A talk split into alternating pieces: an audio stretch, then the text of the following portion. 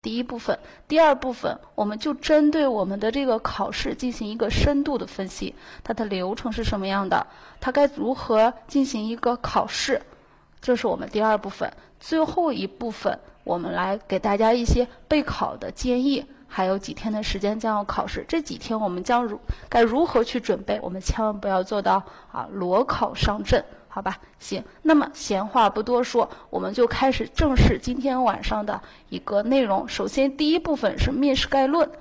好了，我们在看看公告的时候，公告上就一句话：非师范类专业的考生要进行教育教学能力测试。哎，对于师范类的学生来说，他们不面临这个考试。那对于我们来说呢？这到底是一个什么样的测试呢？首先，我们来看啊，公告上一句话，他说：“教育教学能力就是承担教育教学工作所必须的基本素质和能力。”很简单一句话，并没有更多的一个信息给我们。那我们通过我们往年的考情分析，以及我们对这句话的一个深入的剖析，我们知道，关于我们上尾的上尾市的教师资格认定，以试讲为主。啊，也有可能会有说课，但是就今天为止啊，大家到今天为止也都完成了一个现场报名资格审核的一个流程。那么大家有没有拿到相关的信息呢？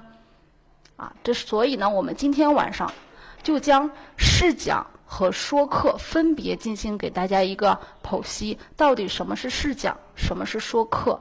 如果是试讲，我该如何进行考试和备考？如果是说课，我又该进行如何的试考试和备考呢？以及我们会把两者进行一个对比，让大家更清楚的明白他们两个之间的差距在哪里。啊，我们千万。不要出现那样低级的错误，什么呢？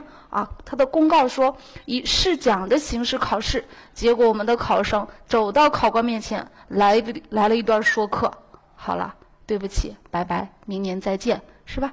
你说的再好没用，考试形式都搞错了，对吧？好了，这是我们的教育教学能力测试，以试讲为主，兼顾说课。那我们接下来就深度分析一下，到底什么是试讲，什么是说课？哎，这个问题我不知道大家之前有没有相关的一个了解，或者是自己的一个思考啊？之前我们有同学直接问我，老师到底是什么试讲，什么是说课，两个有什么区别？同学们，我们是要去做老师的。我们做老师的分不清这两个，那基本上属于是致命的错误。所以，我们今天来首先来分析一下面试的流程、考官的组成情况，以及最重要的什么是试讲，什么是说课。啊，我们说知己知彼，百战不胜。你到了考场那里，你知道我先干什么，我再干什么，我心里做到有底，自然就不会慌张了。对吧？好了，那我们接下来先看第一个考试流程。关于这个呢，我们首先是这个大家了解一下就可以了。关于教育教学的能力测试，从我们现在广东省所有出现过的情况来分析，基本上是这三种。我分别把它叫做半规定动作、自选动作和规定动作。咱们稍微解释一下。自选动作，哎，遇到这样的情况，对我们考生是相当有利的。它是种什么情况呢？它是。考生自选一个内容，也就是说，如果你要是想考取小学的教师资格证语文的，那么你就去小学课本里面自己找一篇课文，然后去进行一个备考。到了考试当天来向考官展示你所准备的那个流程就可以了。这就是所谓的自选动作。那么规定动作是什么呢？啊，这个它的形式基本上就是在考试前的一周，大概是一周的时间，相关的网站，比如说教育局网、教师资格认定网，它会在网上公布每一门科目你要考的是哪一篇内容，它在网上会事先公布，然后考生提前做好准备，做好准备之后呢，它一般是这样：教案一式三份打印。然后到了考试当天，将教案交给考官，啊，这是规定动作。那我们说这两种，看到这两种形式，我们考生一般都特别开心。为什么呀？我们提前可以做准备，对吧？甚至呢，可以挑自己熟悉的内容、自己擅长的内容去讲。所以我们这两种形式是比较容易的。那么，何为半规定动作呢？啊，半规定动作是这样，我们给大家解释一下，就是它规定考试的形式，也就是说试讲或者是说课，对于形式进行规定，但是内容不规定。内容不规定，也就是说不不会事先通知你也好，自己准备也好，要到了考试当天现场抽取篇目，然后现场在规定时间内进行一个备考。那么这类情况对我们考生来说是相当要求一定的技能的。那这也是我们对于我们非师范类的考生恰好所需欠缺的，因为我们从来没有做过相关的练习，甚至。我们对试讲说课还是相当的陌生，从来没有接触过，所以作为我们非师范了的同学，还有几天马上要去考试了，这一个是大家需要特别注意的。那虽然是有三种形式，那就目前为止我们来看到，还是以这一种，还是我们所谓的半规定化动作为主的。所以我们今天晚上也是着重来跟大家介绍一下这种形式。那我们接下来来看一下，到了考试当天的流程是什么样子的啊？基本上是这四步。那我们看一下，我们在考试的当天，你一共会去到四个地方，去到四个地方。第一个叫候考室，这是考生一到了考场，你第一个来到的地方。在这个候考室里面，我们要干什么呢？哎，这里给大家有个标标记，一个就是报到、签到啊。这是相关的工作人员会在这里会在这里等着我们进行一个报道，之后我们会抽签儿，哎，这是我们要完成的一个很重要的一个过程。这个抽签儿我们抽的是什么呢？并不是你要抽的篇目，而是你抽的考试顺序。也就是说，你是第一次第一个考生进去考试的，还是第二个，还是第三个？哎，我们抽的是一个顺序。好了，这是我们在候考室里边进行准备的要完成的两项工作。这是第一个地方，在候考室里边，接下来会到了一个叫备课室的地方。在这个备课室里，我们来的也是要干两件事情，一个是抽题，哎，在这儿我们才是去抽你要试讲或者是说课的篇目，然后进行备课。而且我们的备课是在规定时间内进行备课，二十分钟或者是三十分钟，并且呢，我们在备课室里边是有相关的工作人员在现场进行和我们服务的啊。说是服务，其实就像监考老师一样，因为我们的备课它有可能会要求不允许带任何的资料啊，比如说你的一些自己打印的教案啊、说课稿啊。比如说一些教师参考用书啊，哎，甚至我们有同学现在有很发达的电通讯设备，对吧？手机有个很强大的手机，然后呢，在手机上有一个很强大的百度，哎，这都是我们不允许的。这是我们在备课室里边完成。好了，在备课室里边，在规定时间内完成之后。假设我们是二十分钟的时间备课，二十分钟一到，我们的工作人员会带你来到第三个地方，叫试试。这是我们整个考试一个关键的场所。将在这个场所，我们你的试讲，你的课这次考试到底能不能成功，关键就在这儿了。我们会在这里进行一个试讲啊，或者是说课，这是我们主要考察的两种形式。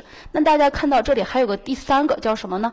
答辩啊。关于这个答辩这个事情，在这儿我们跟大家交代一下：答辩可有可无，甚至以没有这个环节的情况居多啊。据我们往年的经验，没有居多，但是它到底是个什么样的呢？它到底是有没有呢？这个我们还是不确定的。所以今天晚上的讲座呢，我们会答辩也会稍微给大家设计一下。好了，这是在试试里边完成的，当然这个也是在规定时间内。好，之后我们会来到第四个地方。啊，并不是说我考完了，我讲完了，说说完了，我就可以走了，不是的，是来到第四个地方后分室，就这个地方你会拿到分数啊。当然，关于这个地方，由于我们广东省还没有参加全国的教师资格认定，所以这个环节是不是有要根据当天的情况分情况而定。啊，所以这个我们不是固定的。那么，但是有一个是一定是确定的，是什么呢？我们整个的考试采取一个不回头的一个形式，也就是说，你一直向前，你走过的地方不会再重新走一遍。为什么呢？哎，其实这个大家呢也很好理解，对吧？为了一个考试的公平公正嘛。对吧？我们前边同学已经考完了，后边的同学很想知道前边考了点什么内容啊！一旦有考生出来了，一旦见面了，好了，把你围住，问个水泄不通，对吧？好了，所以呢，我们是一条龙的形式，不回头。那么在这儿，就所以大家呢，每到下一个地方，记着把你的一些东西啊，全都带好了，比如说钱包之类的，是吧？千万别考个试，考个教师资格证，钱包都丢了，就有点不太划算了哈。好，这就是我们整个的一个。面试流程的问题啊，在这儿呢，我们说到了考场之后，万事勤问一点，啊，有不懂的千万不要想当然。我们考场是有很多工作人员的，有礼貌的去询问一下，不要自己想当然的去做一些事情，一不小心触犯纪律了就不好了，对吧？好了，这就是流程的问题。接下来我们来看一下考官的组成。哎，有同学说了，我为什么要分析考官的问题呀？考官分析他对我考试有什么帮助吗？啊，这个就是大家跟大家交代一下，为什么我们还要分析啊？考官所谓知己知彼，百战不殆，对吧？考官手里掌握着生杀大权呀。到底什么样的试讲或者是说课是考官满意的？这跟他本身的身份、习惯、经历是有着密切关系的。所以我们就来分析啊，考官。我们分析分析考官是个什么情况，他想听什么样的内容，那我们就说什么样的内容给他听啊，这叫投其所好，对不对啊，同学们？那我们就来分析一下考官啊，考官呢一般是有这么几种，第这么几种，第一层叫做本学科一线教师。哎，那么也就是说，如果你是想考取语文教师资格证的，好了，那你的对面的考官里边一定有专业的语文老师，而且他不是那些已经束之高阁的所谓的专家，而是奋斗在一线上的教师，这是第一层考官。那我们来分析一下，这一层的考官，如果想拿到他手里的高分的话，那我们要准备些什么呢？对于一线考官，一线的教师，首先我们知道他是奋斗在一线的，所以他对专业知识是相当之熟悉呀。而且做老师的，咱们都知道特别的严谨，对吧？如果听到你在讲课的过程中有一点知识点错误，他会很难受的，他会特别难受。甚至我们曾经出现过一个考官啊，私下里边来说。说那个啊，大家都知道数学课啊，这个几何要做那个辅助线的，对吧？辅助线是一定要画虚线的。但是曾经有一位考生，他在考试的时候他画成了实线，那我们这个数学老师就是真的很难受啊，就一直耿耿于怀这个事情。那我们知道，如果一旦这样遇到这样的情况，那你说这一类考官他手里的分数还会给我们高分吗？哎，自然就不会了。对吧？好了，这是第一类考官，所以我们要想拿到他的高分，一定要注意我们所讲知识的准确性。好，这是第一类。第二类叫其他相关学科的一线教师。哎，什么意思呢？我们知道我们要考教师资格证有十几个科目，对吧？那我们十几个科目，如果说各个科目分别都为我们设一个考场。在人力啊、物力，甚至一些其他方面的配备上面是存在一定困难的。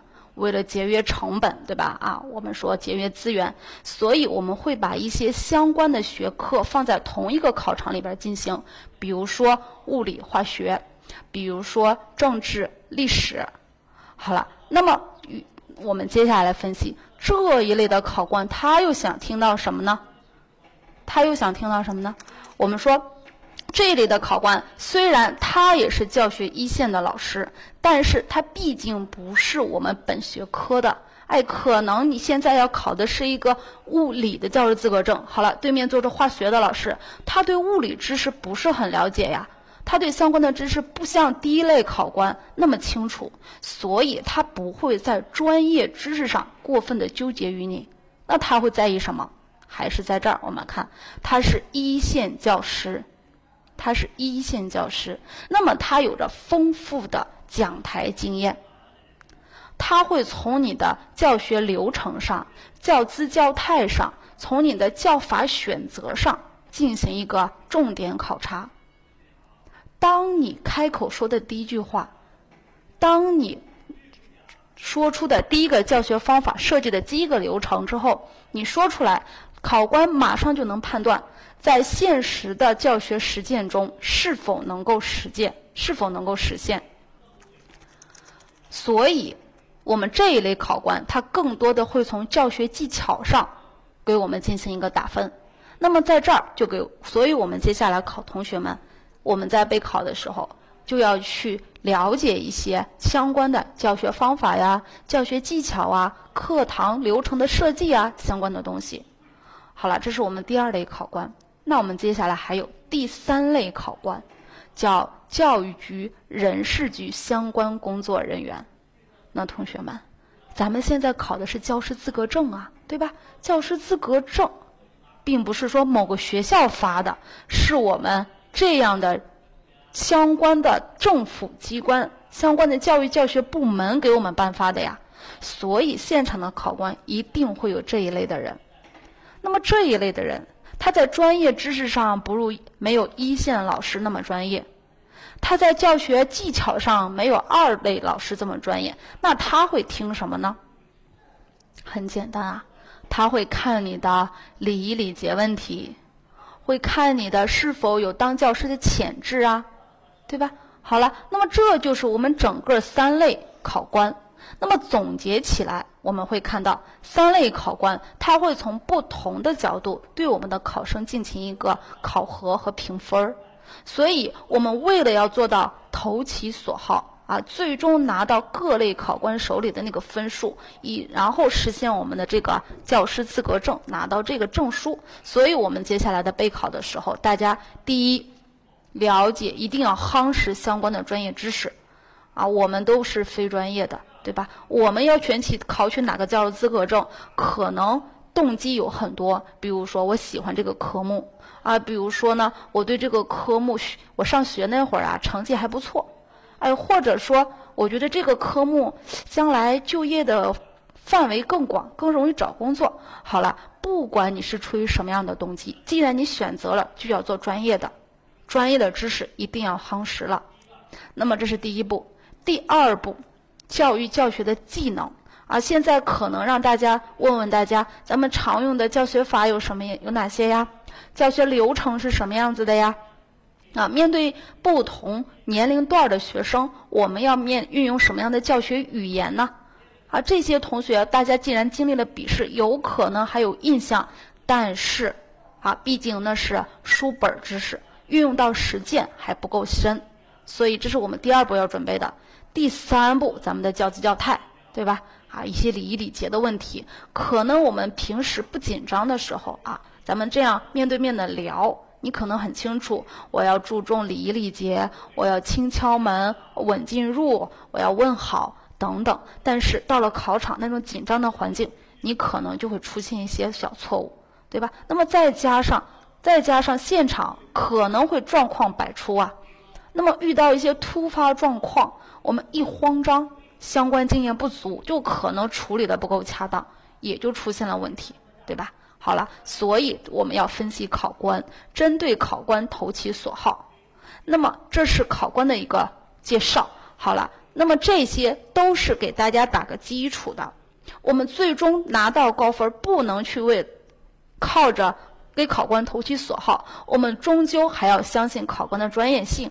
我们还是要本从试讲，或者说从说课它本身来进行一个深入的学习。那我们接下来就来说一下试讲。啊，大家呢在考试的时候看到试讲有，或者说他说的不是试讲两个字，他说的是什么呢？比如说我们这里有，他说模拟课堂教学，再比如说有试教，再比如说。开展微格教学。哎，看到这样的说法，其实都是说的试讲，全部都是试讲。也就是说，你要在考官的面前模拟一小段课堂的教学，这就是我们这个试讲。简单来说，就这么几句话。其实我们这个试讲呢，虽然只有十分钟或者是十五分钟，但是我们模拟的是整个一堂四十分钟或四十五分钟的课堂呀。哎，所以这一个课堂上要有的流程，我们这十分钟里必须全部都有。所谓麻雀虽小，五脏俱全呐，任何一个环节都不能省掉。那同学有可能就会想了，老师啊，一堂课是四十分钟，但是现在只给我十分钟，我能完成吗？可能大家都有这个疑问，那么在这儿我会明确的告诉大家，十分钟或者是十五分钟完全够，完全是可以完成一堂课的一个展示的。我们怎么说呢？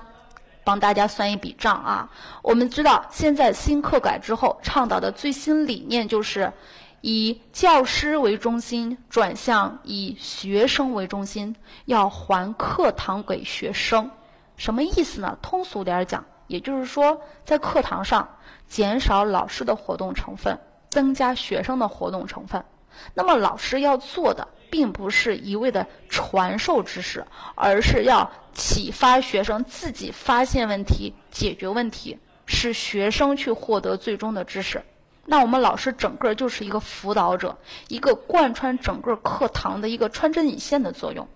好了，分析到这儿，我们来看一下整个一堂课。老师要做的既然是穿针引线，也就是说各个环节的一些过渡，哎，就像一场晚会的节目主持人一样，把各个环节穿在一起。那么我们的老师说话，也就是在上课开始几句话。好，假如你的课堂设计了三个环节，每个环节过渡又说几句话。以还有再加上最后临下课的时候总结一下课堂内容啊，布置一下课后作业，也就是这么三四个地方要说话，所以我们说给十分钟，老师来进行试讲是完全可以完成的。所以这个问题大家不要纠结了啊，千万不要抱怨，凭什么呀？四十分钟让我十分钟展示，肯定讲不完呀，还给我提那么高的要求。这个是科学合理的，对吧？那我们接下来来看一看，到底十分钟我们要展示什么内容，展示到多少就算是合格了。那我们说，这就是一堂课的四个流程，我们简单的把它称作课堂教学四部曲。四步，第一步，新课导入环节。啊，我们一上课开始，你不能上来就跟同学说：“同学们，我们今天要讲